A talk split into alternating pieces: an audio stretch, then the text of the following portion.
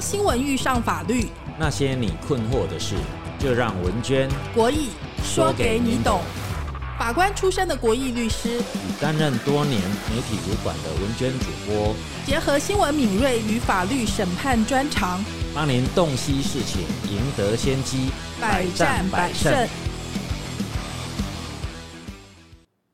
恐龙大声说。法律懂更多，国义律师啊，最近有很多名人啊，他们的遗产呢都产生了一些争议，哈，不管说是艺人啊，或者是财经大佬，让我们觉得很奇怪，为什么这个遗嘱有这么多的争议啊？不是自己写的，应该法律上面就会承认吗？对，因为涉及财产的分配，那继承之后呢，那共同继承的啊兄弟姐妹啊，那或者说呃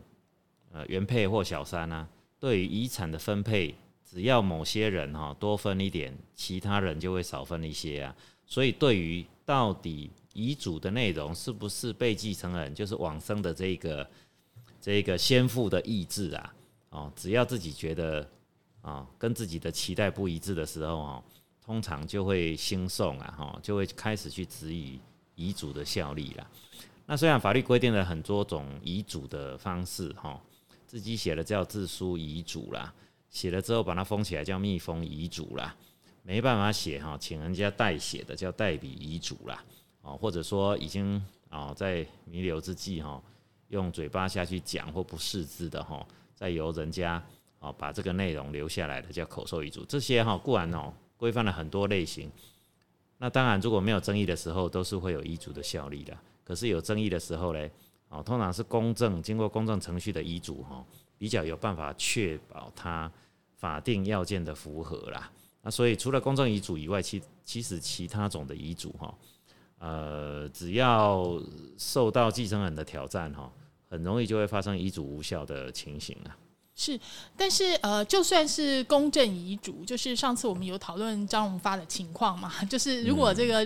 呃牵涉的利益，就是呃有一些继承人呃违反他的意志啊，或者说是金额比较庞大，好像还是会有一些新送的情况。我我觉得张荣发那个公证遗嘱是做的太呃，可能没有那么正式啊，而且他的这个流程可能没有那么完整，所以才后来被挑战了。哈，他。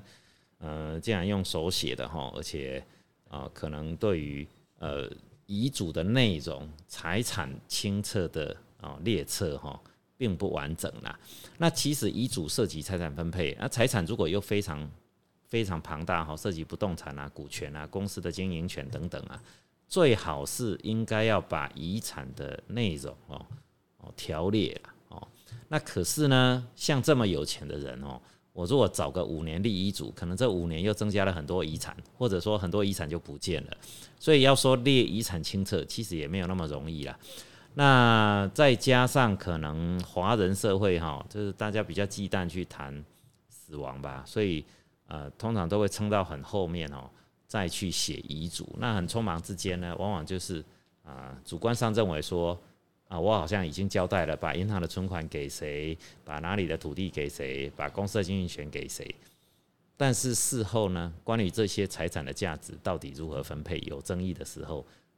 啊，通常还是会告到法院来啊，由法官来来认定啊。是，所以说其实有一些不符合法定形式的遗嘱，也是有可能被法院认定无效哈。就是尤其是关于上次我们有聊过嘛，民法的那个法定应继份分配嘛，对不对？就对，就有。一定的比例就是一定要给这个继承人哦，所以说这个是最常常发生的这个争议的地方嘛。那另外还有一个地方就是说，好像不符合一般常情，就是说，哎，你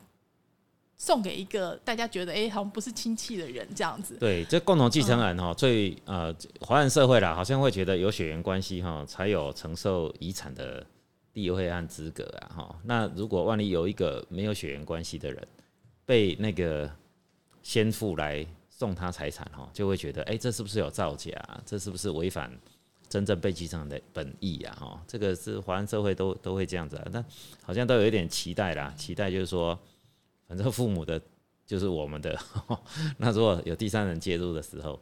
哦，那当然你有送给第三人的时候，自己就分的少一点啦。哦，对我们印象中间有。过去有所谓那个老兵杀手有没有？哦，就是专门那种你知道，就是因为其实现在呃年纪越大人得失智症的比例越来越高，我们有发现有一个数字是说，六十五岁以上的老人有十二个人，其中就有一个人有失智的情形。那而且呢，他们通常都会跟子女哦有这个。财产上面的纠纷哦，就是失智了以后，你的财产可能就被侵占了，而且很多比例是被子女侵占。这个这个情况让人觉得，哎，养儿防老已经不是那个防备的防，而是妨碍的妨哈。其实这个以前我们在法院哈是非常的常见了哈，这个可能是因为伦理观念的慢慢淡薄了哈。那以往我们重视孝道嘛，所以子女。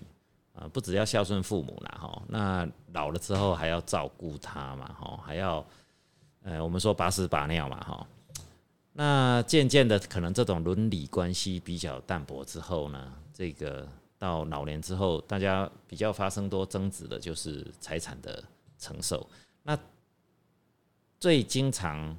发生争执的，真的是财如下山猛虎啊，就是说不患寡而患不均嘛，嗯，那。手足的仇恨都来自于啊遗产继承分配的呃没有办法符合大家的共同期待嘛。哦那这个平均分配呢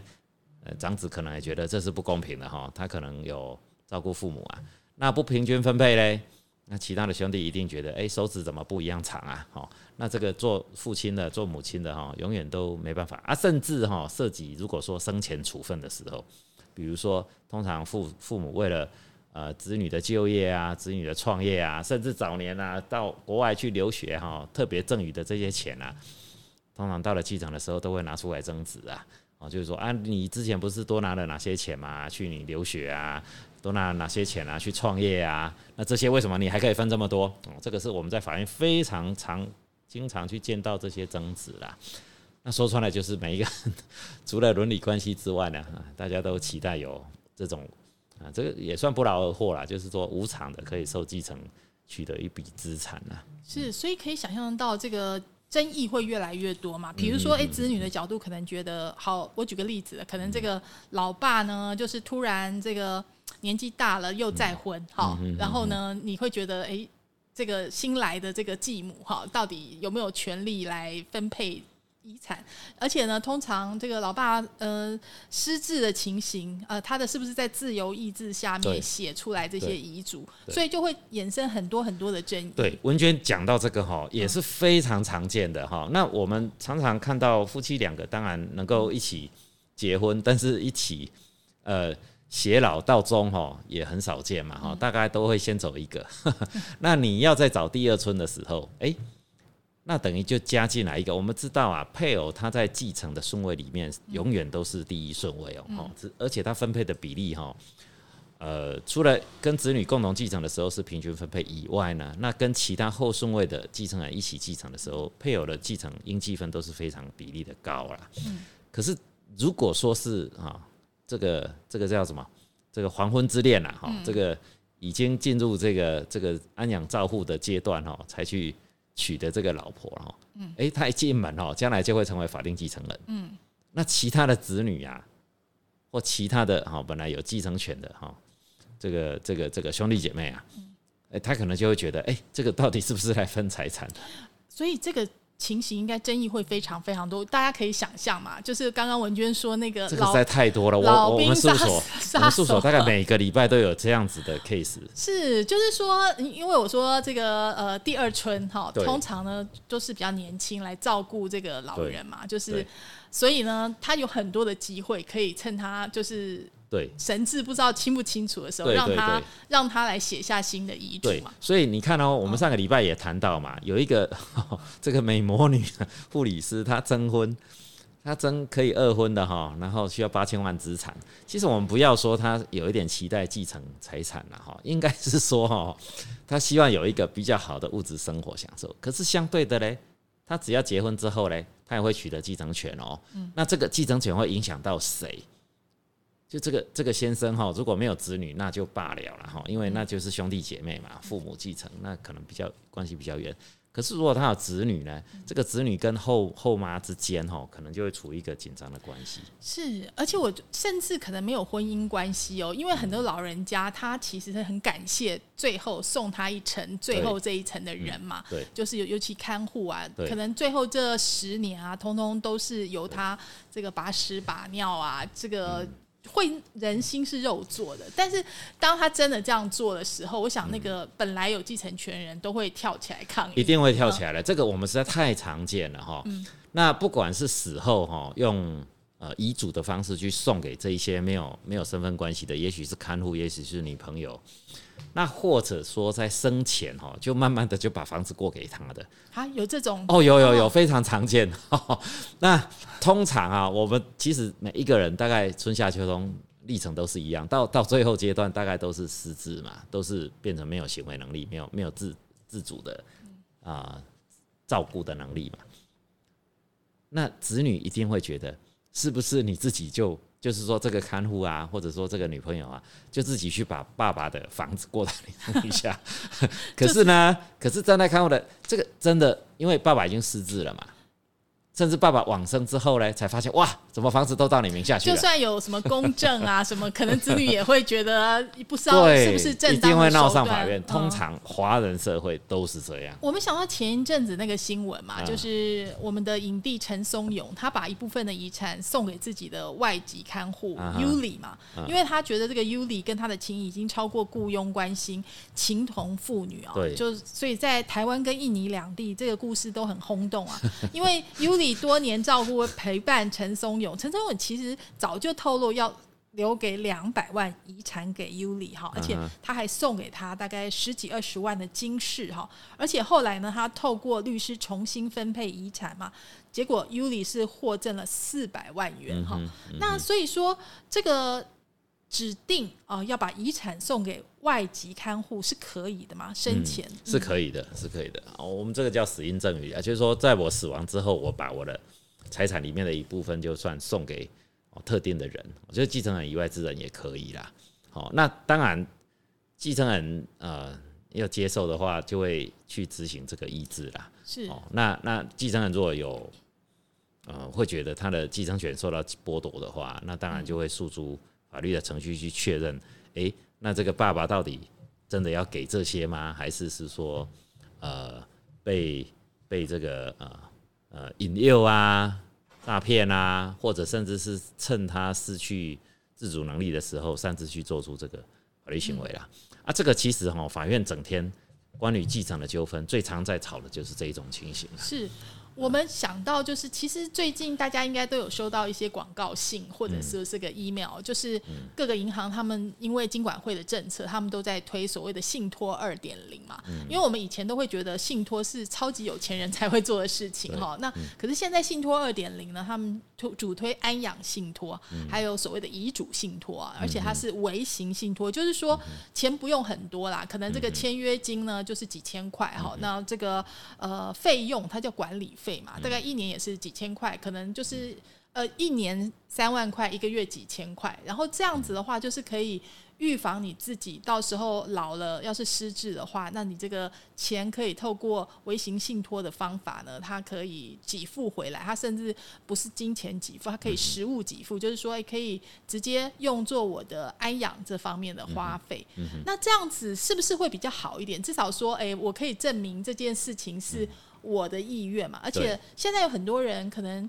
就像那个陈松勇，或者说哎之前罗碧玲，就是越来越多，就是呃一个人他没有没有呃身边没有子女照顾啊，就是甚至就突然哎失智了，突然走了都有可能。对，那所以这个安养信托是现在各个银行都在推动的一个方向了。不过好像没有没有这么容易，对不对？从法律面来说的话，鬼律师，你觉得他的那个问题症结点在哪里？其实我觉得这个政府推的都是很好的制度啦，而且哈，它确实是我我觉得等于让华人哦提早去面对自己终老的事实，还有呃可能会失能的事实，那早一点去规划。但是这些规划都不是免钱的哦。那你要把财产交给银行去管理，那你就要付出信托的费用、信托的报酬哦。那你要提早去规划你失智之后的安养呢？那也变成就是说，呃，你要早一点哈去承担将来安养可能支付的费用。可是好处是什么呢？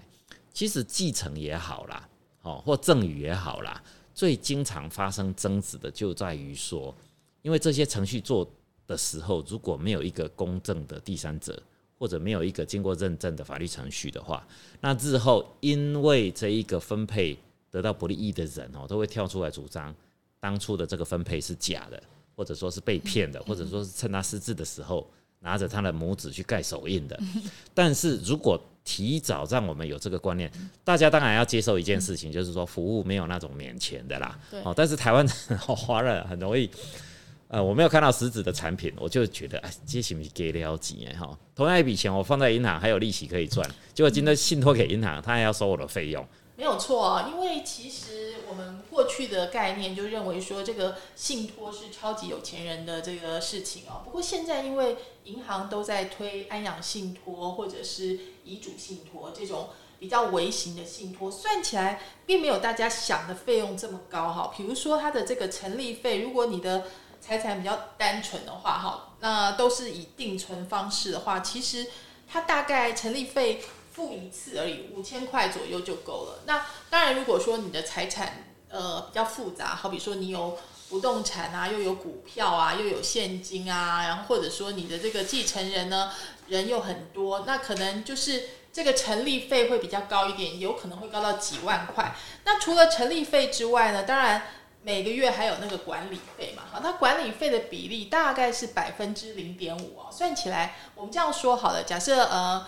有一个老太太，她有五百万，好要做这个安养信托，那她会把这个财产以定存的形式来持有的话，那她每个月几乎有百分之一的收入嘛，好，那她还是要付掉百分之零点五的管理费，所以其实她还是会有百分之零点五的收益，就是五百万算起来的话，就是还是有两万五左右的收益，就她本金本金不会因此而被这个消耗掉。所以说这个呢，就是现在呃银行都在推的这个信托二点零。不过这边呢，我觉得想要请教国义律师的是哈，就是因为我们看到香港有很多名人的例子嘛，像肥肥沈殿霞哈，他有一大笔的遗产哈，他是想要留给他的女儿，可是呢，他觉得他女儿年轻的时候如果就拿到这一大笔钱，他一定会乱花，或者会不会被坏朋友骗哦，所以。他就要求说，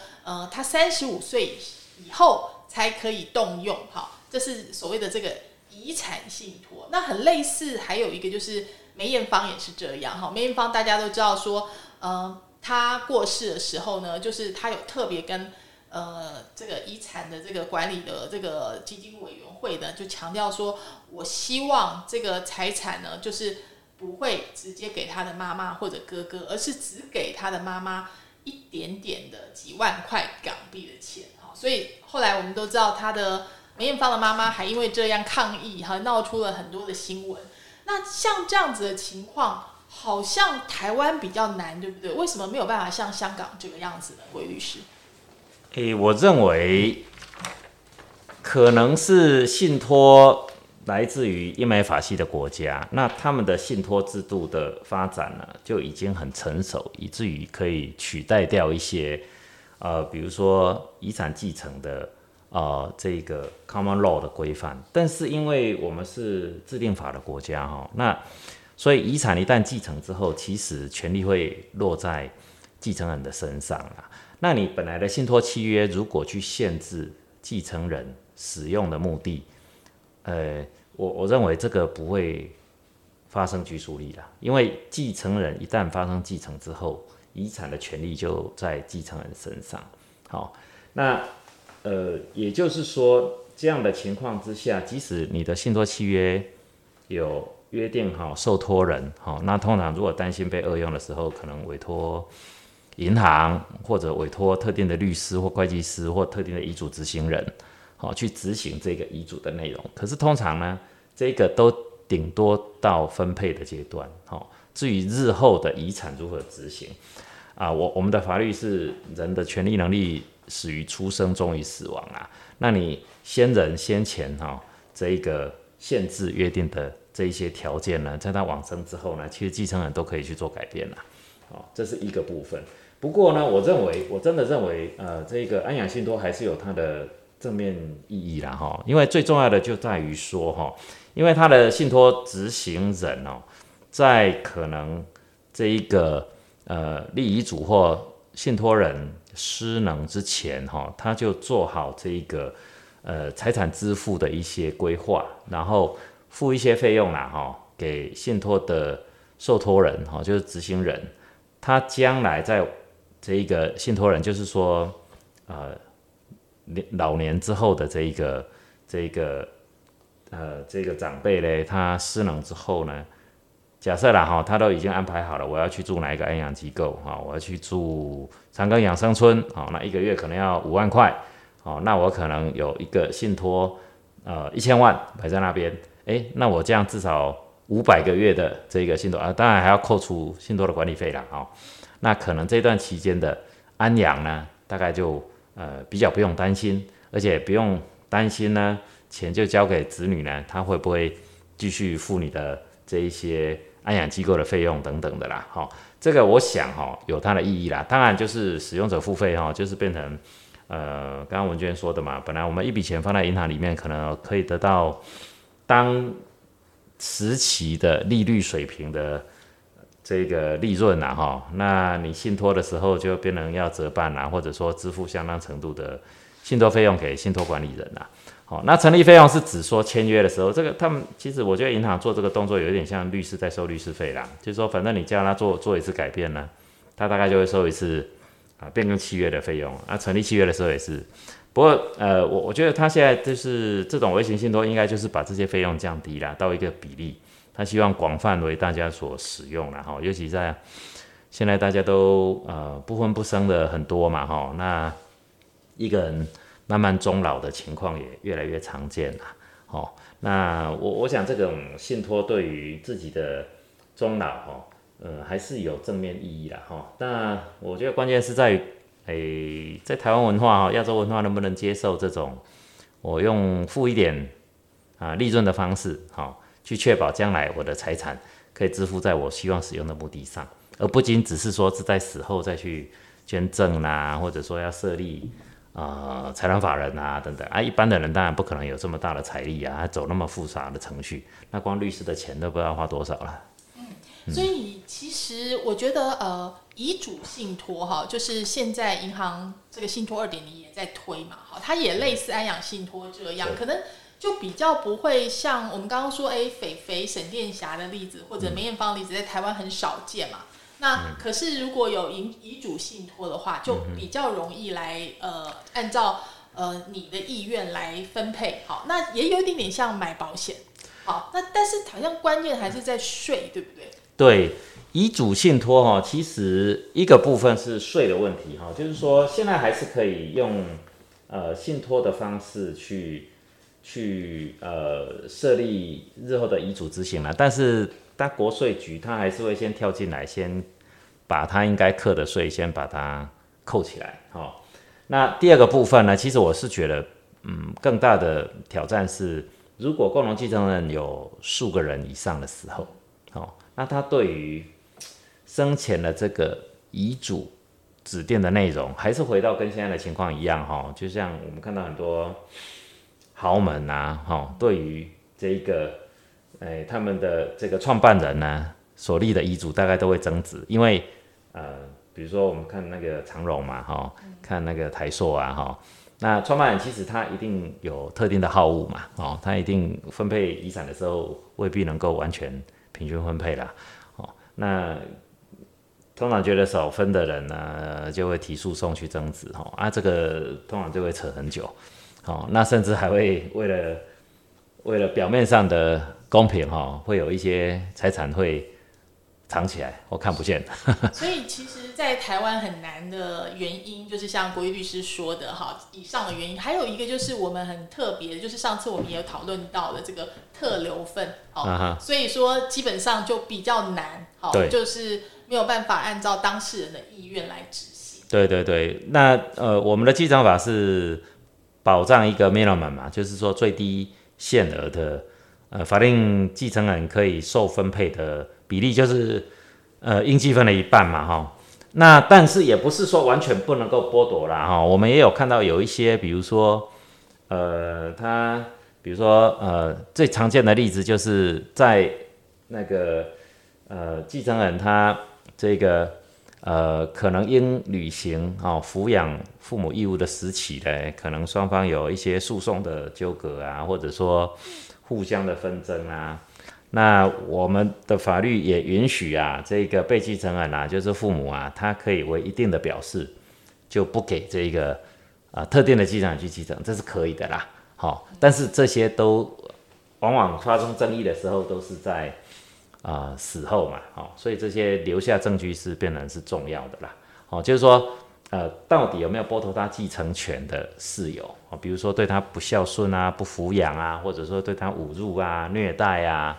哦，那像这些事实哈，呃，就必须要有比较客观存在的证据。那这个如果说提早可以由律师协助帮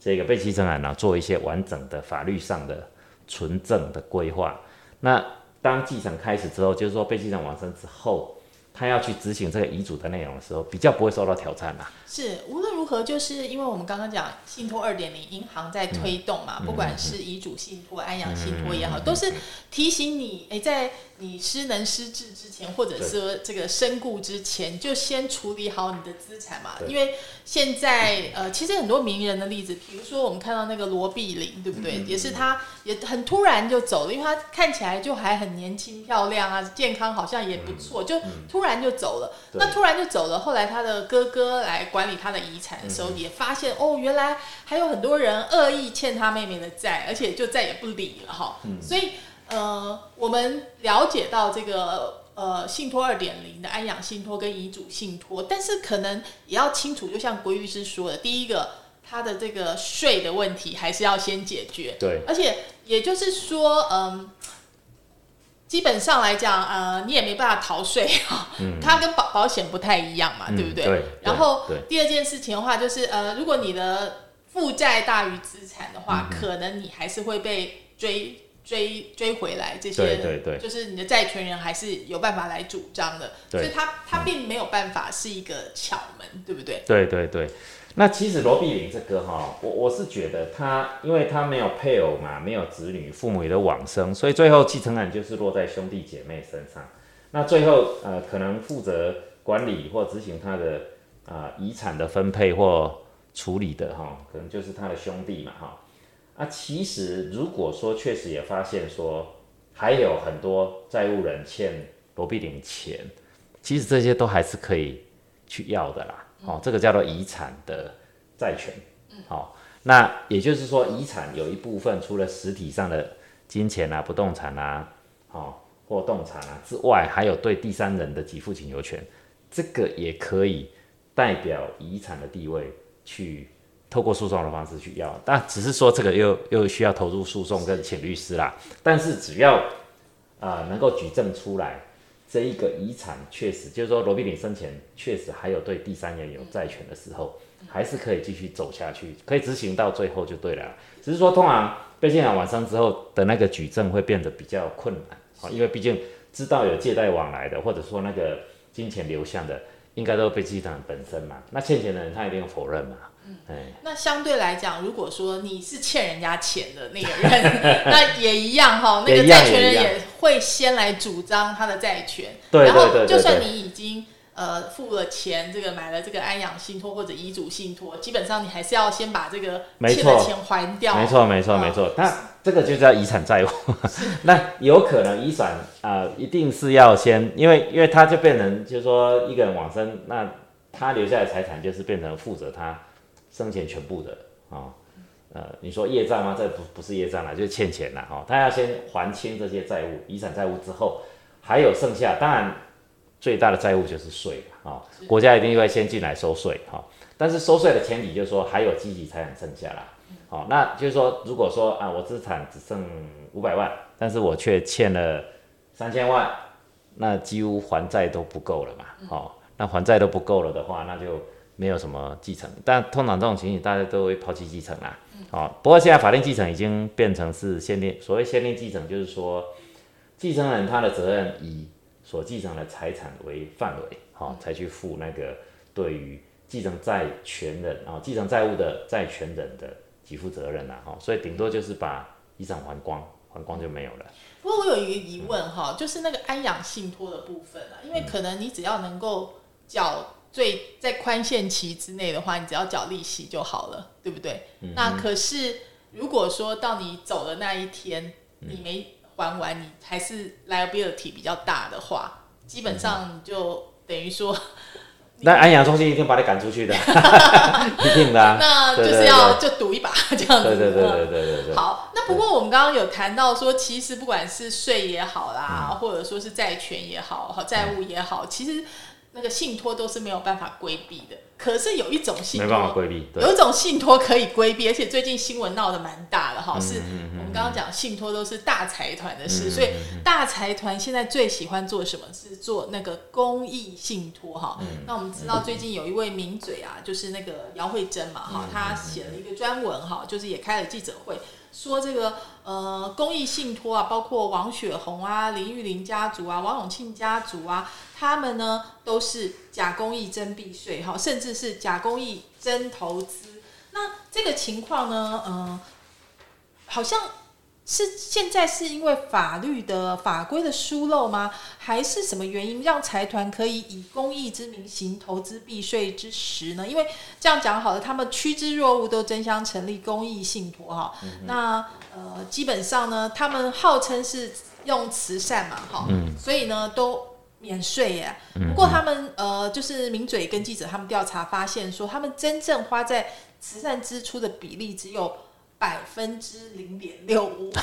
那大部分他们都去投资，投资什么呢？好像很多都是投资电视台哈，或者投资这个有线电视系统啊等等。为什么呢？因为那个法律上是讲说，这个公益信托好像有六个呃目的哈：慈善、文化、学术、记忆、宗教、祭祀或其他以公共利益为目的之信托。所以说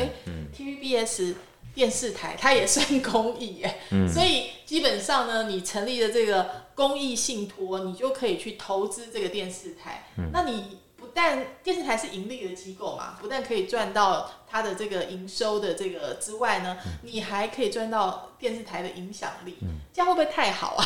我我觉得，哎，他这个报道哈，应该是从结果去去苛究这一个信托的。委托人呐，哈，那其实哈，就我们来看，应该是指哈，呃，因为信托它是就主管机关有充分的监督地位的一种哦，公益信托啦哈的一种呃，算是一种财产的管理哦。也就是说，其实它行政的这一种监督管制哈的那个 power 是很强的。那应该是说哈。呃，去苛责这些财团，好像我我觉得也未必公允。应该是说，他法律有定在那边，但是呢，实际上哈，主管机关他可能没有提出充分的人力和呃设定特定的承办人或组织，好好的去管这一些哈雨后春笋，去设立很多的公益信托。那这个其实这个呃某个角度来，也不能够怪这些。呃，这些财团啊，因为避税啊，我想是天性啊。大家能够避税的话，那就像以往，其实这家公益信托就是比以往的财团法人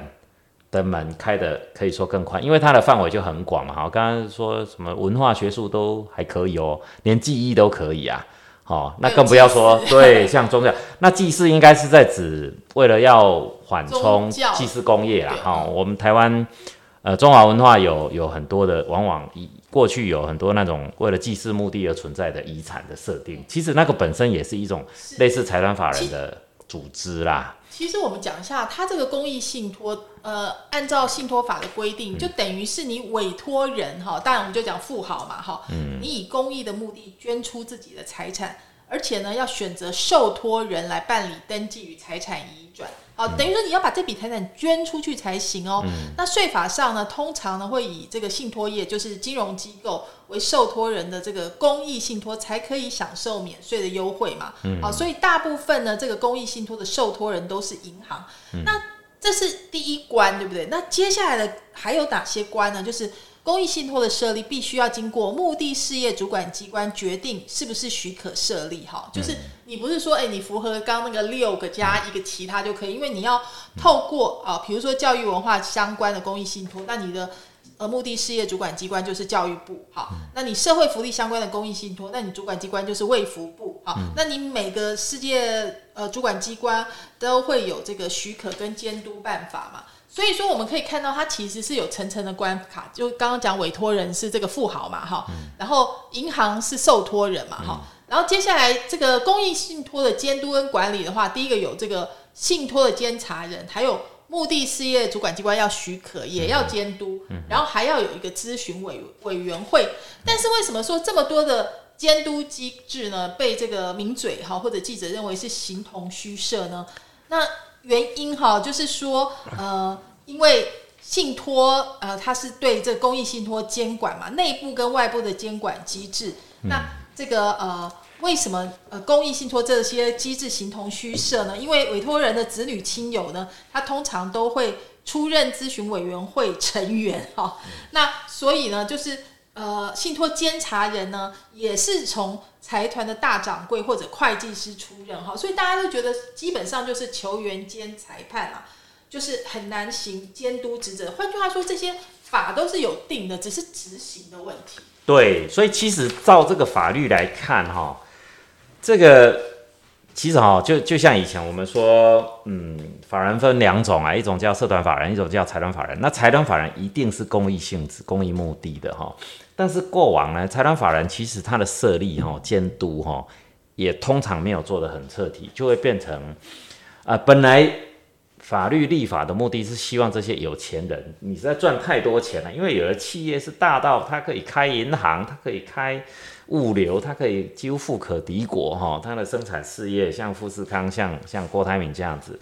那是希望反正那么多钱你也带不走，好，那你的公司也一直在赚钱，那不如你挪一些钱出来做一些公共利益的目的的事物啦，好，那我想钱多到一定程度的人，那捐捐个几几亿、几十亿应该啊都不是困难的问题啦，哈，那现在重点是在于说他捐出来这些钱。要真的能够用到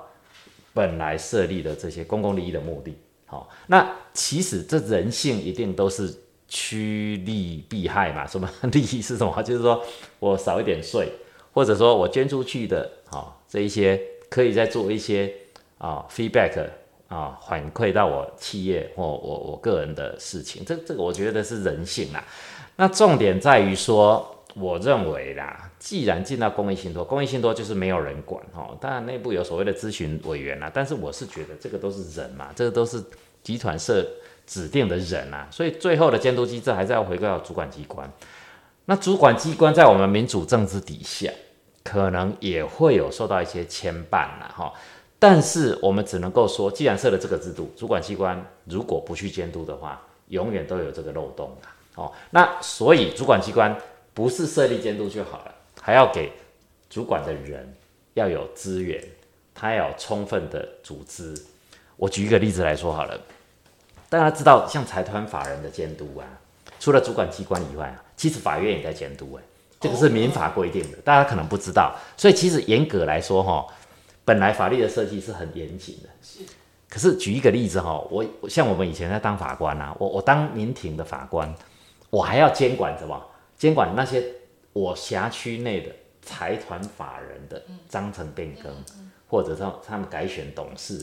这些我都要管嘞。那你想想看，理论上好像法院来管，法院很厉害吧？法院很懂法律，可是你叫一个法官，他手下也没有人去管这一块的事务，而且法官最重要的责任，他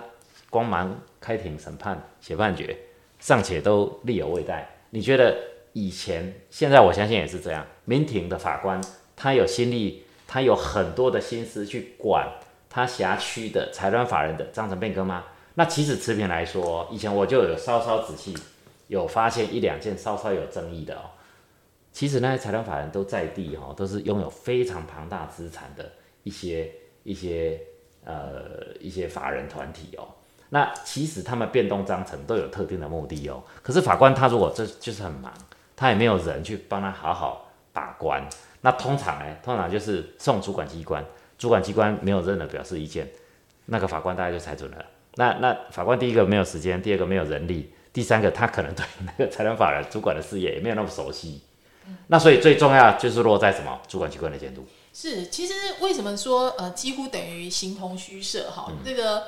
呃，媒体的专文有分析几个关键嘛？第一个，你的受托人是银行嘛？通常这个银行对这些富豪大客户真是奉之如上宾嘛？那你要他怎么监督法呢？对哈，然后再来呢，就是所谓的监察人、信托监察人，他们一查，全部呢几乎都是跟这个财团有关的私人会计师啊，或者甚至是他们呃关系企业的独董哈，他感觉没有什么这个回避条款哈，然后再来呢，就是。目的事业主管机关感觉就像刚刚国律师说的，也不太管哈，就是他们可能也觉得我我不懂，反正就是就这样子过了吧哈。然后咨询委员会还有很多，有些呢就是关系人，甚至就是这个财团的这个子弟啊，或者就是根本没揭露哈。那因为这样的关系呢，我们就形容一下它后来会产生什么效果哈。第一个呢，就是说他们会假公益真投资嘛。刚刚讲了就是哎，我们的那个。呃，王雪红的三大公益信托哈，十二年来慈善支出一点二四亿元，但是他花了九十亿元吃下 TVBS 哈，然后呢，呃，同样是王雪红的三大公益信托成立十二年哈，他呃就是拥有两百三十二亿的公益基金，但是只花一亿元做慈善，好，那他这个。花了九十亿元并购资金呢，让它变成了媒体大亨哈。除了这个呃有 TVBS 哈之外呢，而且我们也发现哈，就是除了呃这个王雪红之外呢，还有呃这个林玉玲哈这个基金呢，它是呃花了八十亿元哈入主中家。好，大家知道它也是有线电视的系统嘛哈。然后呢，诶，它到底做了什么公益呢？其实呢，感觉上并没有做什么公益哈，就是我们来看这个数字，他说林玉玲基金呢，二零一八年总资产规模更大哈，三百零二亿，好，但是二零一五年成立到二零一八年中间，只有投资三点呃投入三点八亿元做慈善。年度慈善支出占总信托资产只有百分之零点三，但是呢，就是真投资，就是刚刚讲的八十亿元入股中呃中加嘛哈，跟王雪红入主 TVBS 是几乎如出一辙哈。那所以这些媒体也就质疑啊，说哎，你基本上你是真的投资嘛？好，那那我们要谈的就是说，那请问他可以避哪些税呢？他基本上哈就是。这个遗产税通通不要，所以说他看起来好像很多哈，就是几百亿，但是其实就是把这个钱、这个资产挪作这个呃信托，但是信托呢再转个手去控制这些呃他想要控制跟投资的这些事业。对，那这个自习呢，当然还是回到这个信托里面嘛。那可是他这信托呢，他做慈善，你以为他真的做慈善吗？他们说，其实看起来呢，全部都流入自己。财团相关的慈善的基金会，就是全部都是哦，所以说这样子看起来，呃，这个问题已经被揭露了哈。那国律师，你觉得接下来有可能会怎么个转变法吗？还是说，因为他是按照这个开记者会找这个政治人物出来 出来背书嘛？我我觉得哈，我觉得他这个媒体的报道，当然他会比较怎么说？比较心酸一点啦，所以说到底犀利一点，对对对对，到底有没有比例差到那么大啊？因为这个都是这个媒体他自己做的计算啦，哈，所以主管机关他在认定的范围到底是不是真的相差那么多，那么悬殊哈？这个我我觉得，嗯，媒体的报道它可能是一个方向啦，但是具体它到底啊有没有违反信托法的规范哈？我我觉得这个就是说要看呐，但是这个现象我想一定是存在的，否则不会竞相这些大的财团家族他都啊他都去成立啊呃公益信托，然后就投资到他希望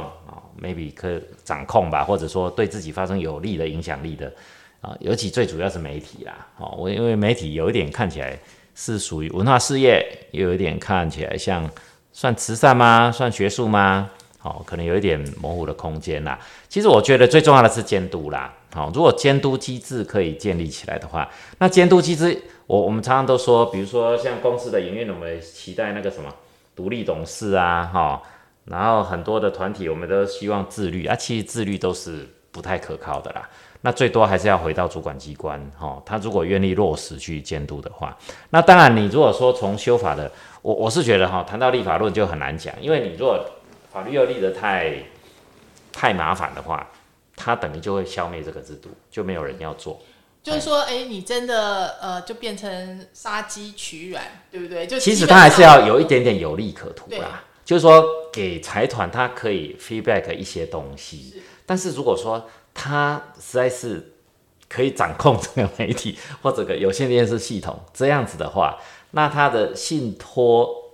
事务的执行到底有没有符合他本来设立的目的？是，我觉得主管机关要介入。其实就算不修法，就是规律是认为说这个主管机关你也是有，我觉得可以啊。你只要其实他只要监督一下，就会收敛了啦。是，那你真的要修法修到很严格，其实很多法律哈严格到一定程度，它就是让这个制度就。就没办法运作，就没有人喜欢去做它了。那那立那个法就是晾在哪边。那无论如何，这个名嘴跟记者跟这个立委共同的开记者会，是要求加速修法啊，到底会不会修的成功？其实也是一个问号。其其实我是觉得媒体哦，他当然就这个揭弊的角度去看这些事情是很好，但是哈，其实立法都是这样，他他有一点就是恶律背反，就是说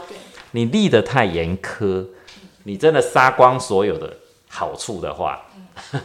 那就没有人想去做这件事情。那其实信托它本来是鼓励啦，鼓励这些非常富可敌国的这些人，你这么有钱了，吃穿都不完了哈，留给子孙三代都用不光了。之余，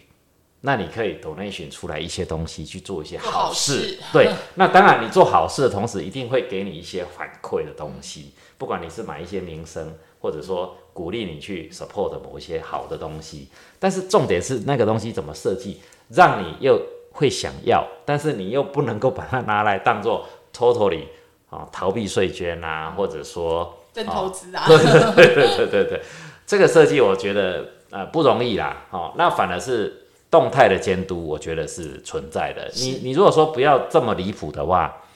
我想，我想大家应该也不会有这么多意见了，因为毕竟真的他拿钱出来嘛。是，嗯，因为信托法从一九九六年施行来，这个记者的数字是说，哈，五大财团成立的十大公益信托享有两百亿元的税负优惠，但是呢，他们的年均慈善支出比只有百分之零点六五。我这个是记者算的。对，他说我们认定也不是他。我们国人中所税最低的缴纳门槛是百分之五嘛，远远低。我觉得，哎，这个认定啊，可能也许将来真的有法律争执的时候，那个认定应该主管机关他会拿出一些呃具体的标准了。是。不过我觉得我们讨论这么多哈，从司法的角度、法律的角度，或者从人性的角度哈、套利的角度来看，其实